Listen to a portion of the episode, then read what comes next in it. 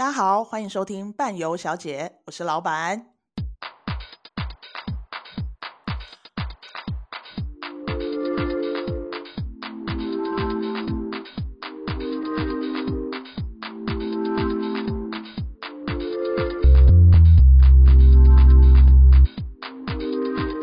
好，今天固定的来宾呢，又是一样的。我们来欢迎尼克宝贝，跟大家打个招呼。什么叫做又是一样的？大家都很希望听到我的存在，好不好？大家好，我是尼克。怎么样？不喜欢这样子的哦？我喜欢你介绍我，好像本来就应该在这出现的。好的，好的，我下次会注意，好不好？好，这是应注意未注意者。没问题，没问题。好的，那接下来呢，我们呃要邀请到一样是上一次，因为上一次我们真的是聊的好多好多好多非常精华的一些话题，那我们今天也一样请到这个 Amy 来跟我们分享这一次的话题，让我们请 Amy 来跟大家自我介绍，稍微打个招呼一下。Hola，Hello，我是 Amy，很高兴又来到这边跟老板还有尼克宝贝跟大家一起聊聊喽。我刚刚也是本来要念全名的。但是我真的是，我有听到你稍微呃呃呃一下，他说哦哦哦，好好，那 Amy 好了，对，Amy Amy 没关系，Amelia，Amelia，Amelia，好，很好，我我一定要要求 Amelia 在第二季的时候再跟我来，我们来分享，因为听说你好像八月初要出发到欧洲去，是吗？快了，快了，被发现了。对，那当然，当然也希望可以带回，就是疫情后自己再回去看看不一样的。呃，可能经过了疫情，那全球有没有一些不同的改变，或者是说，哎，我自己其实也蛮期待的啦。那当然，如果大家想要知道，哎，西班牙现在的状况，或者是欧洲有哪一些的不一样，那。很好奇的话，也欢迎就是说继续的关心伴游小姐，还有跟哎 Amy 这边的粉丝专业，我们都会有一些比较新的趣事跟大家分享。太好了，我们也希望我们第二季啊，在介绍西班牙的行程的时候，可以再顺利的邀请到 Amy 来呃上我们伴游小姐的节目，然后一起来跟我们聊聊西班牙。那我们这一次呢，这一集的主题听起来好像有点严肃，我们这一题的主题呃这一集的主题是尊重。尊重谁呀？尊，我们首先要先尊重自己，然后我们出去玩的时候，我们要尊重团员，你也要尊重你自己，就是千挑万选选到了这个行程，然后最后最后最重要的就是要尊重领队。所以我觉得我们要来问问看啊，就是我们在带团的两位在带团的过程当中啊，有没有遇过一些呃像很难忘的好客人，就是一直到至今啊，你们都还是会联络的朋友？因为像我自己就有啦，那我也很好奇两位有没有？我说真的，我刚开始接触的集团，其实年纪都是比较大的。你们可以想象，我不是年轻，我没有像尼克宝贝那么年轻，但是呢，啊、有哪有啦？有有有有，他也快老了啦。哎、呃，好啦，嗯，好啦，谦虚好，所以呢，我就会变成说，其实我刚开始带的集团，我很尝试我是最年轻的。好，某程度可。对对，那就可以想象说啊，因为我最前面有时候我带的天数都还蛮长的，甚至有嗯差不多快二十天这样子。嗯、那我想有一些大概也都是经济基础上好一点的啦，或者是路程比较远，因为年轻人可能没办法请那么久的假。对，那嗯对，可是我觉得还是会有那种不错朋友哎，就是他们虽然年纪比我大，但是很有趣哦。你别看这样，人家当然我都会称呼她为什么什么姐，我们千万不能讲阿姨。不能叫什么什么妈，对不对？然后 对，很重要，这很重要。对对，那他们其实，我觉得我遇过很有趣的，就是呃，曾经可能刚好跟我睡同房，就是我们是就是在路程当中算室友了。那很有趣哦，他回来他很厉害耶，他自己会去找到我的相关联络讯息哦，不一定是说我们出发时。我们领队会跟他们有联络有赖，对不对？他会自己去找到一些通讯软体什么，然后啊会自己加我好友哦。然后后来意外的，我们竟然有共同的朋友，然后就、啊、对。然后有时候啊，我回娘家的时候，他还会跟我讲说，啊要不要约出来吃饭啊等等的这一种的。那到目前为止，还是有那种就是一直有联络。那有遇到我喜欢拍照，他也喜欢拍照。然后啊，他会跟我交流，真的人很好。你会觉得说，哎呀，虽然我们刚开始是因为领队跟团员，也许说哦这样的身份，但是因为在那边如果密集接触啦，或者是说大家觉得哎都还蛮喜欢对方的这种呃行事的作风啦什么，我觉得其实真的也算是多交了一些好朋友这样子。嗯，没有错。嗯，对。那尼克呢？尼克，尼克的话。好客人是一定有的，我还是遇到很多好客人。可是说实在的，可能我对于领队这份工作，我也是一个公司划分很清楚的。虽然我在带团的过程中，我会表现的我好像就是你的朋友一样，呃，跟你有有有笑有闹的，那跟你们分享很多事情。但是我通常回到台湾之后，我不会主动去联络我当团的所有的团员。嗯，对，但是我个人也觉得，可能是我在开始带团的时候也算年轻啊，二十五岁左右而已。然后带团那几年遇到的，基本上年龄都比我高蛮多的，都是爸爸妈妈的，嗯、或者是啊，也有新婚夫妻，可是也都是算是我哥哥姐姐的年纪，有都要三十出头的。那年纪比我小的呢，就是国小、国中，等于说 好像比较对，好像没有真的跟我会一个年纪和阶层一样，他可能会觉得对我做的事情有兴趣的。像呃，可能也是因为我觉得年纪不大，所以到外面的时候，很多一开始看到我的年纪的时候，都会认为说会不会太太菜鸟？但我觉得他们可能太嫩了，太嫩了，然后可能太像他们儿子了，甚至有些人可以当到孙子的程度了。对，所以。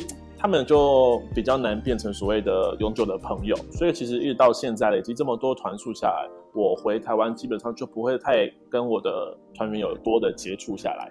对啊，嗯，不过我觉得这就是也跟每个人的个性可能也有关系了。是啊，是啊。我自己我自己是有，然后甚至就是住在高呃桃园高铁站，因为我高雄嘛，嗯、要出发我就要坐高铁，嗯、然后他都会说要出去的时候跟他讲，他就会到高铁跟我喝杯咖啡。哦，这么好哦！对啊，对啊，对啊，然后对啊，然后我再出发。然后还有最近最近一次是，因为我我搬到林口，然后是新的大楼，我们都会大楼都会加群组嘛。然后突然有一天就有一个人敲我，嗯、然后就说：“哎、欸，领队领队，这么巧，我跟你住同一栋大楼哎、欸！”这也太巧了吧？对呀、啊，嗯，我觉得很可怕，因为那一团就是土耳其抱团啊，因为大家都在客住饭店的那种 吗？对对对，没错没错，但就还蛮好玩的啦。就是我觉得非常巧的耶，非常巧呢。但就是没有，我们还没有没有到很熟，但是就是见面都。可是他还是会记得你啊，对啊，他还是会记得他曾经跟你一一一趟旅程下来的那种感觉，所以他才会去主动的认识你，啊去跟你对呃打个打个招呼。嗯，对，没错。而且幸好不是当初是 OK 的关系。对啊，对对。但是我有一次在一楼跟他见面啊，他就朝我走过来跟我打招呼，我还想说是谁，然后后来想哦啊啊，应该就是他吧，应该就是他，因为我有脸脸盲症，我常常会记不起来，但名字也会忘记吧？对，我就是出去我很辛苦，我就是要名字跟脸要对上，很辛苦，所以我之前都不想要考领队证，就这样子啊。因为脸盲，所以不想考领队证，借口啦，借口啦。但是在在外面，那你遇到团员？就是在团上的时候叫得出来每个人的名字吗？我就会叫大哥大姐。你你你你这样不对，不能这样叫，叫大哥大姐不好。遇到姐遇到女性就要叫姐姐，遇到男性就要叫哥哥。可是通常我叫哥哥，那个大哥会有点不太开心，所以我都会还是会叫他大哥。对呀，我都会叫姐姐。我我连遇到我带到那个七八十岁的老太太，我也叫她姐姐。是不是开心死了？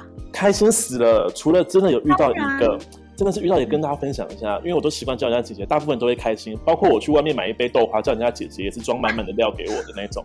就那一团的那位姐姐很奇怪，我就第一天要发水给她的时候，说来姐姐水给你，她就很严肃的跟我讲说，不要叫我姐姐。她说怎么会不要？她说叫我小姐。哦，我说哦，小姐也好像年纪更不搭，因为那位姐姐大概也有六七十岁了。叫小姐，我好像反而叫不出口。我就哦，要叫女士吧。嗯嗯，好好的，小姐，小姐。是哦。那整场我都尽量不要跟她有眼神交接那个接触，不然我怕她叫她小姐，我真的会有点哑巴。还蛮尴尬的，很尴尬。对，而且我说，哎哎，她我忘记她姓什么了，她可能姓林好。我说那哦，好，像那林小姐不用不用不用加姓，这样子太生疏了，叫小姐就好。我说，哎，小姐不是更生疏吗？这对啊。但是就是叫姐姐好一点吧。是啊，叫姐姐，尤其年轻小鲜肉叫他们姐姐，多爱听啊！对啊，喜欢死了啊！但可能就是那个阿姨的，嗯、就是他可能不喜欢啦，不喜欢被叫姐姐。对啦，可能是啦，只是我没想到他比较喜欢被叫小姐，所以也、啊、也是第一次遇到这样子的客人。嗯，我也遇过一个，我觉得每个客人都有自己的个性。我遇遇过一个最有个性的是，他打电话来，然后他说我姓黄，然后通常我们说黄都会说什么黄？草头黄，草头黄，对，然后他就说什么草头黄？我是炎黄子孙的黄，我头上没有长草，好妙哦！他很坚持哎，他很坚持哎，这个我真的是永远不会忘记这件事情哎。但是我觉得，就是每个客人都会有自己的个性啦，但是在呃。团体过程当中一定有好客人，也有不好的客人，也有在行程当中，也许两 A、B 两个客人，他们个性怎么样就是不合。那你们有没有遇过在团上啊，有客人当着你们的面，或者是当着所有客人的面吵架？你们有遇过这种吗？我觉得有一次，但他也不算是说本来不高兴或怎么样这样子。那次的状况是因为我们是去葡萄牙，那有一个。教堂好了哈，就是说，哎，那个地方的点是因为我们进去的话，它并不是呃包含在所谓你的这一团里面已经有含门票没有哦，它就是你自由选择你要不要进去。那要不要进去的状况下，就是，嗯啊。我想，如果有去过葡萄牙，应该也听过，就是有一个人骨教堂嘛。OK，好，那我们就是啊，是是是在那个在要走下去维维因森维阴森的地方。呃，就是看你敢不敢，然后就像捷克有人骨教堂啊等等的。不过我觉得，就是看有些人宗教的关系，我觉得那个也会蛮有趣的。就是有一些老人家，他真的就是知道那天有那个，他老早就会跟我们讲说，嗯，Amy，Amy 那个。等一下哦，我我没有要进去哦，哈啊，你也不用叫我看啊，群主也不要帮我放照片哦，因为他很怕，有时候有些团是不是大家会分享照片，对不对？对对对。他很怕说你不要给我放进，他怕他划一划就看到什么。哦，就是会有人骨头之类的，对对对对对，所以我觉得其实我们都会尊重每一个来自于不同宗教啦，或者是说不同个性的客人。不要的人，我其实有已经有先告诉他们，有带他们稍微往前走，说，哎，你可以在哪里哪里逛嘛，因为那前面的话其实还是有一些店啦，然后以及整条，以及也有休息，甚至也可以有喝咖啡的地方这样子。然后，然后呢，结果后来我们已经讲好了，就大概的模式大概大概放大家多久等等，那是不是有人去逛，有的人进去？结果啊，其实我觉得应该是说有一个姐姐，她进去了。那她进去出来，就是说大家已经说好默契了。你如果出来，大概你可能只剩下十分钟，那你自己可能不太能够逛的话，你是不是就是这是你自己选择？你要看教堂啊，对不对？对，然后你就要赶快把握你后面时间。结果啊，他出来以后，他去逛，他逛到不行，你知道吗？就是人家去逛的那一区，是因为他没有逛教堂。我们已经在规定的时间回来，可是。这个姐姐就是找不到，然后我们去叫她，她就有点拖拉，就是就是又又觉得怪别人，就一直在意犹未尽的，还想继续逛。对对对，那本来其实那一团那那个行程那里已经不算是很前面，就是大家也有一点默契，本来也都处得还不错。结果终于就有一个大哥，然后大哥就有点就是当面就直接说啊，你这样子怎么可以？他就类似这样的语气，然后就有点不高兴，就直直接杠上来嘛。然后我们就是合适了，帮的。对，就帮他们调解一下，我也是就安抚大哥一下。那当然，大哥可能说：“哎，你你不能这样子啊，你要跟他讲什么什么。”其实这时候我多半我会对，我们会稍微先扛一下啦。坦白讲，嗯、可能因为这位某某姐之前也曾经就是说集合，就是会刚好踩在那个大家快要等他的那种点，那就那一次真的就是大哥直接又爆发。但那一次我觉得。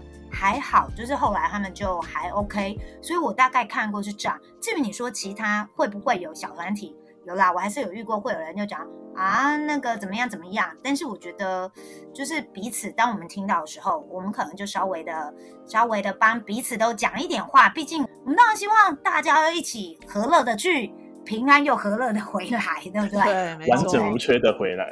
没错，没错，千万不要制造一些纷扰。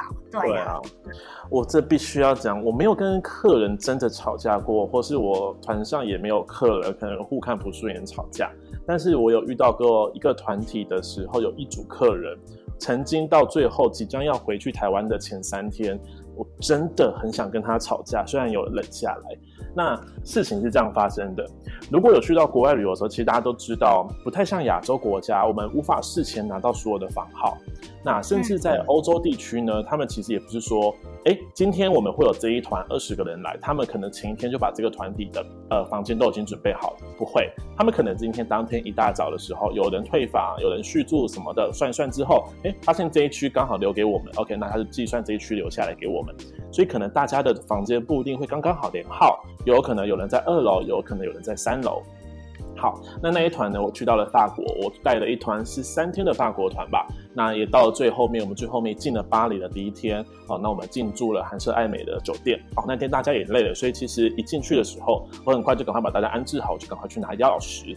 那当时拿了钥匙，也拿了房间号码的单子之后，我就看了一眼。那针对房间号码有几个点有被。呃，立刻把它修改过的，我特特地的去问一下我们的柜台人员，他就说原本安排好可能是呃二楼的二零一房间好了，可是临时那间房间没办法使用，所以刚好另外一间房间有人今天早上已经 check out 的，所以他就把那间房间留给我们，那把它更改上去。那原本预定是二零一，可能最后更改成变成一零二。好，那我我也觉得呃合理也接受，那房型也都一样没有改变，那我就直接拿起来了。那我最后就赶快发给大家，想说，哎，大家也累了，已经玩到这么多天，后面又要进巴黎，明天又更精彩，那赶快给他们钥匙卡，赶快给他们，让他们好好休息。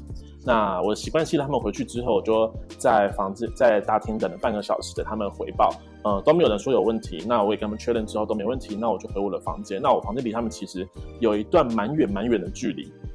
那我就自己回去了我的领队房，结果我才东西放下，行李箱刚打开，整个过程不到二十分钟，就立刻收到一对夫妻传赖给我，那他们就开始说拍这个照片说灯不亮，然后我就立刻打电话过去给他，哎，不好意思，请问是呃整全部的灯都不亮吗？还是你现在拍的这一盏台灯不亮而已？他说哦，就是那个台灯不亮。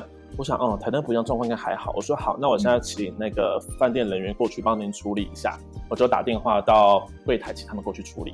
那柜台也说好，那他们带带人去处理。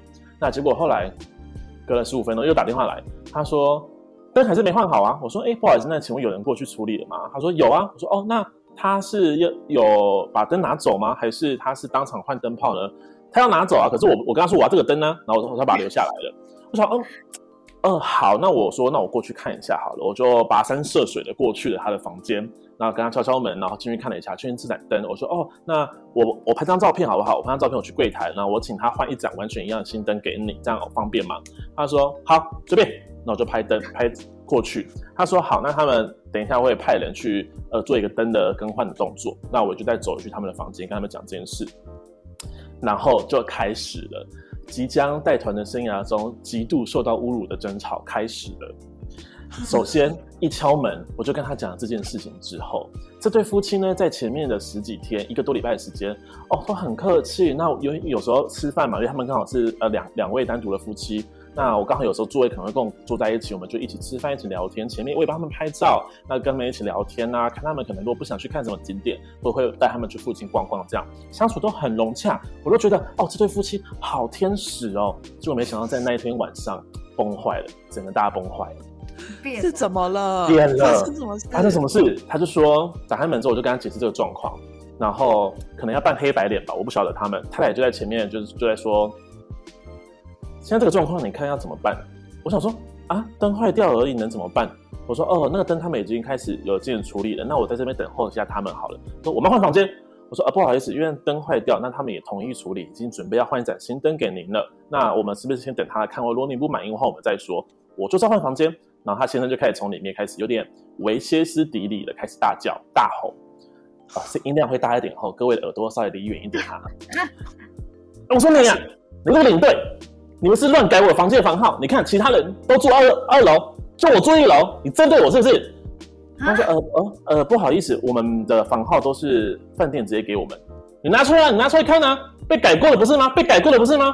我说先生，不好意思，请您注意一下语气哦。那这个呢，我们可以给他解释的原因是什么？那我也没有特地去改，这个这些都不是我动的，饭店怎么给我，我怎么给你们？那我们刚好饭店号就是这间房间，那请问房间还有哪里您不满意的地方？除了这盏灯以外？别人都可以住二楼，我住一楼，我就不喜欢。这个地一走进来，我就闻到一堆味道。为什么？为什么我窗户打开出去要看到里面的花园，而不是外面的街道？然后我说啊，不好意思，先生。饭店的房间你要看哪边，我们没办法处处理。那如果您觉得有味道的话，我们可以想办法帮您做处理。那请问一下，还有什么样的状况让你觉得不满意的呢？你就是这样子，你就是暗自私下作业，别人就是给你好东西，你就给人家好房子，你都是这样子，领队做的不公。然后他就开始说：“我告诉你，我在台湾，我写布洛克，我有好几万的粉丝。我跟你讲，我这样都拍照，我有跟你讲，我有拍照，我全部拍到的传上去给你看。我告你们，告你们公司，我有好几万的粉丝，你们知不知道？”他开始。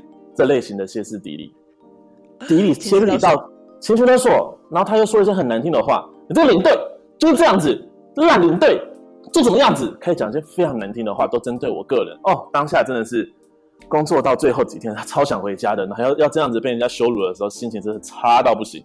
他说我要换房间，给我换房间。然后我就说，呃，那还是您的房间跟我房间做交换的。那我房间我进去已经看过了，设备都是 OK 的。那他位在五楼的位置，我干嘛住你住过的房间？我说嗯，我还没我还没有住过，那您要不要我帮你拿行李搬过去？我就知道换房间，什么搞这套，怎么不能换房间？都你们在说，都你们在讲。他就歇斯底里了大概十分钟，然后太太在旁边说：“哎呀，你看这要怎么处理啊？我跟你说，我们回去也是也是可以去，就是告诉告你们这样子不公的啊。”然后太太就开始摆脸啊，你自己想自己想想想清楚一点呐，就处理一下吧。然后说好，那不好意思，那我就先离开。然后反正最后。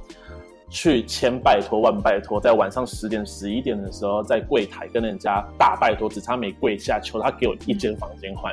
好不容易他们整理出一间房间帮我换过去，柜台人员只跟我说房间有什么问题需要要这样换吗？然后我说我也不知道，但是客人有需要，因为那位先生大声到整个走廊的人都走出来看。天哪！天哪！然后甚至连服务人都过来说：“Everything is OK，我就说 OK，心里难过的要死，还要说。OK，啊 Okay.、哦，最后就帮他们换了房间。那这个整个举动之后，后面剩下两天的巴黎，我只记得这位先生从来都不再看我一眼的，拿水给他就当做没看到我这一个人，嗯、然后说拍团体照也不回头，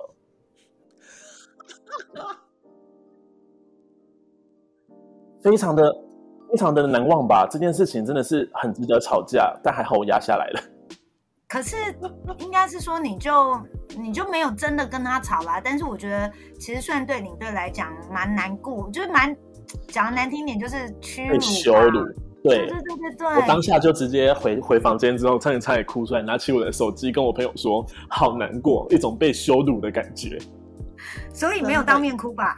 没有没有没有，再怎么样都不能在敌人面前落泪。对对，没错，因为你没有做的事情，你被讲成这样子，真的是。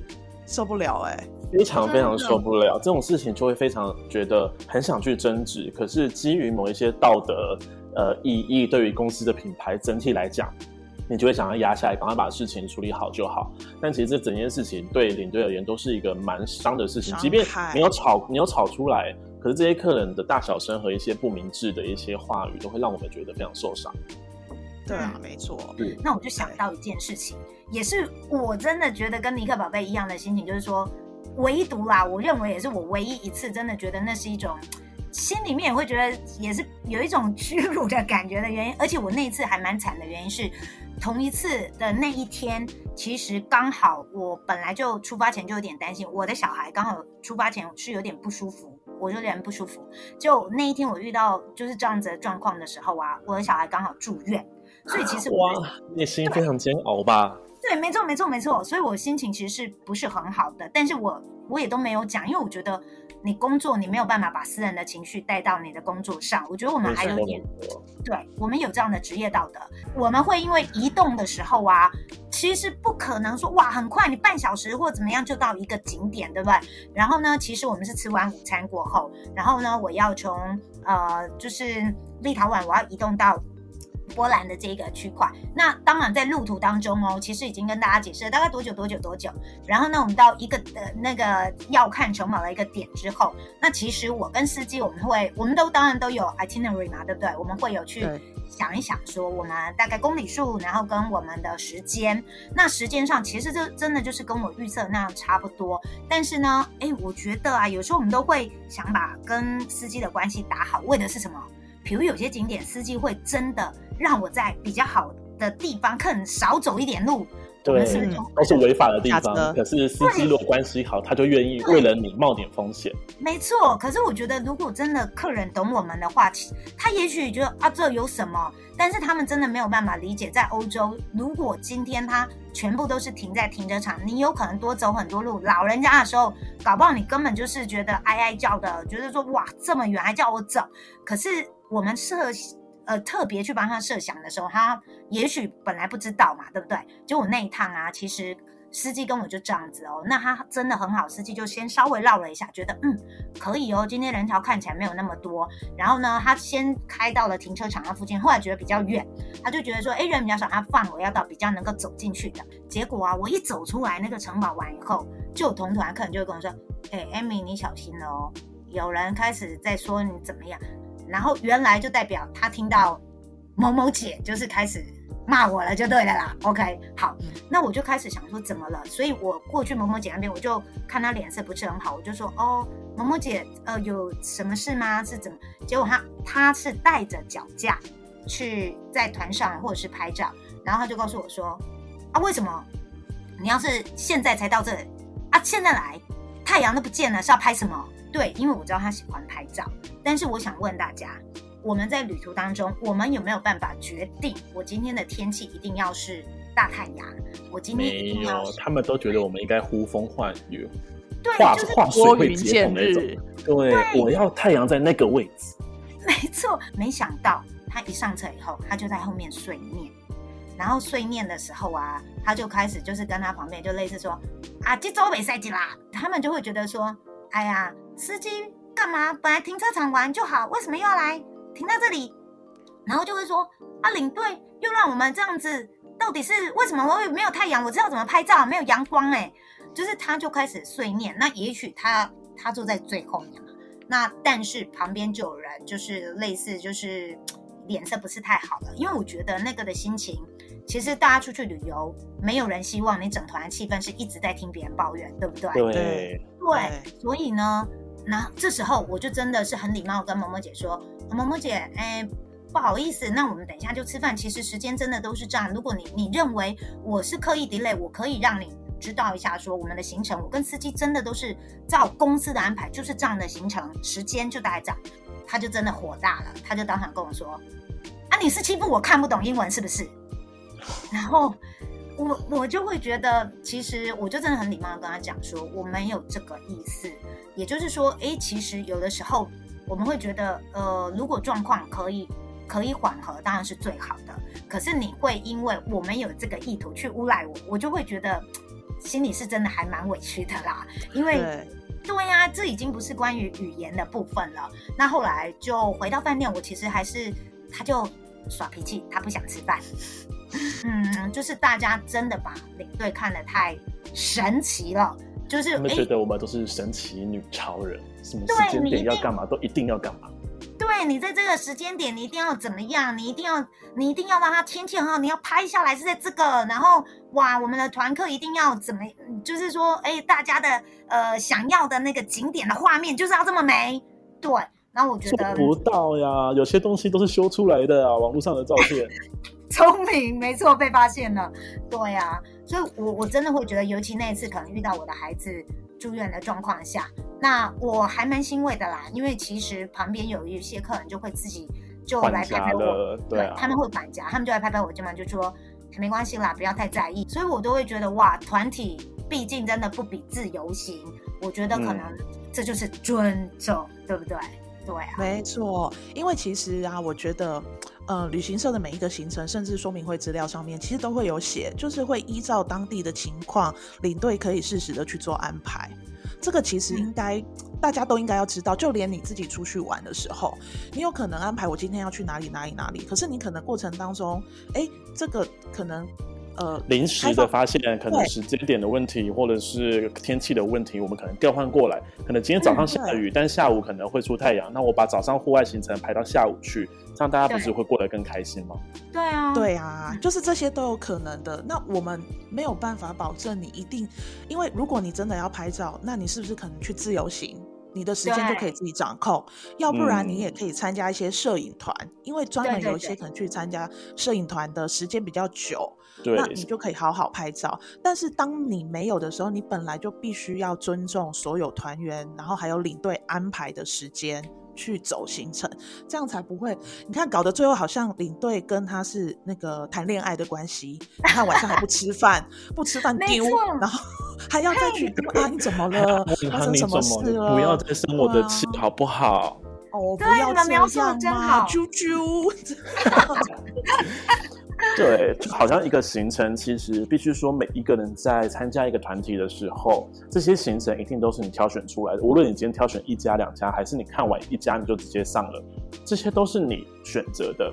那不呃，必须要得说，当然可能以往的传统旅行社会对行程里面的销售会有非常过度夸张的销售手法，这当然是不好的风气。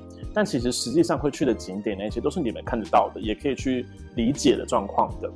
而不是你到现场的时候，你才会去抱怨一些不属于这个行程应该被你抱怨的东西。这个地板怎么这么难走啊？这个味道怎么这么难闻？这个天气怎么这么的不好？哦，今天怎么会下大雨？今天四月了，怎么还下雪？Come on，地球暖化会发生什么事情？大家谁知道？对呀、啊，没有人会知道。你看，像去土耳其做，大家最期待的就去坐热气球，但是你就是有可能遇到天气不好的时候，你就是做不到嘛。难道要叫人家硬把你带上去吗？啊，如果今天出事了怎么办？对，就是你要 去了解到，本来天气就是会有月亮有阴晴圆缺嘛，那天气一样就是会有很多的变化。所以我们到了那边，我们就是啊，哦，像我有一次去摩洛哥要进沙漠的时候，莫名其妙前面一片乌云。然后我们进沙漠，竟然下大雨，我真的没有想过，这是神机啊！在沙漠下雨耶，是是你是不是应该觉得、啊、天哪？感受一下这现在这个状况。我觉得我那个时候就是这样讲的。旅 行，旅行必须要做到一件很基本的事情。我们选择的这一天出来玩，什么事情都是我们无法去预料的。那我们能做的事情就是，我们选择行程，选择这个时间，我们当下发生什么状况，只要不是不好的状况，我们是不是都应该学着去接受？这就是旅行它会有的不一样的精彩，而不是你要要求你去到任何地点都一定要太阳天，都一定要吹凉风啊，然后都一定要很漂亮的云，带带一点太阳在里面遮住，又不会热又。不会冷，怎么可能？怎么可能？对，我去天线问题，我怎么知道？哦，我有一团带去六月的时候，人家说六月的时候去巴黎那边凉凉的，很舒服，可能微热微热这样子的。所以我们知道那时候去的时候，摩洛哥的热量上来，每天都四十度、四十五度、快五十度以上，店家都没有电风扇，吃吃个饭一直擦汗，我怎么会知道会发生这种事？难不成我要准备电风扇还是水冷气带着给你们吗？没有办法吗？那我们就。对啊，他们就是不习惯用冷气，他们就是只有电风扇。那他们也觉得热浪就是这一个礼拜的事情。那我们就这么的巧，嗯、这么的幸运碰到了。那我们也只能，我也只能自掏腰包多买水给你们说，说咱们多喝水，不要中暑。那我还能怎么办？难不成我现在去安装台冷气，随时带着给你走吗？对啊，但其实其实还是还是有很多客人他会觉得这样子很好玩，就是遇到这样的状况。我很喜欢觉得会呃。有一点状况，尤其是天气状况，他们反而会觉得好玩。例如，我有一团四月去的西班牙，我三月去西班牙那一趟热的要死，所以我这次去的时候是要叫大家穿的比较轻便一点，可是还要带一件保暖外套就好。结果没想到，我到西班牙第一天下大雪，不好意思，不是冷死，是下大雪，下雪，那个雪会累，会会积厚厚的一层的那一种。可是我还叫人家带一件保暖外套就好。哎，我的团员玩的很开心，他们就是完全没想到那一团竟然可以看到雪。那团真的很有趣，那团什么天气都遇到过，那团遇到冰雹，那团遇到下大雪，那团也遇到大热天，也有下大雨，也有刮大风，什么都有，春夏秋冬都有，然后也有开的很漂亮的花，也有什么都没有的树。我就说你们很幸运哎，春夏秋冬一团就解决。而且你想想看，有时候就是这种你才会记忆深刻。对，就让人家说。哎，我去西班牙四月份的时候，我春夏秋冬都遇到了。我去摩洛哥的时候，进沙漠下大雨，隔天还淹水过不去，就是都会，你会反而会是你生命中记忆很鲜明的一趟旅程。所以我觉得就是其实出去就是放开你的心胸啦，这个是真的。客人放开心胸的去享受去玩。那好，你说真的下大雨淹水没办法出去，这是谁的问题？领队要去思考怎么解决的。所以你们就放心的去享受当时的状况，你不要帮着领队去想，因为领队有他的专业，他会知道应该怎么处理这个状况会最好，而不是你们去想办法啊，找一艘船来给我做了啊，我要干嘛干嘛的，把水抽干了，你怎么知道？对啊，我觉得。他们如果不抱怨，其实领队自己心里面好过一点，反而还会替他们设想，帮他们找到更好的一个解决方法。没错，我也是遇过葡萄牙团，我竟然在波多遇过十几年来没遇过的下，就是淹水哦，而且我还遇到电视台就在，对，就对，就来旁边采访，而且那一次我还自己有波多，就是本来的朋友就住波多，就葡萄牙人，然后他就自己跟我讲。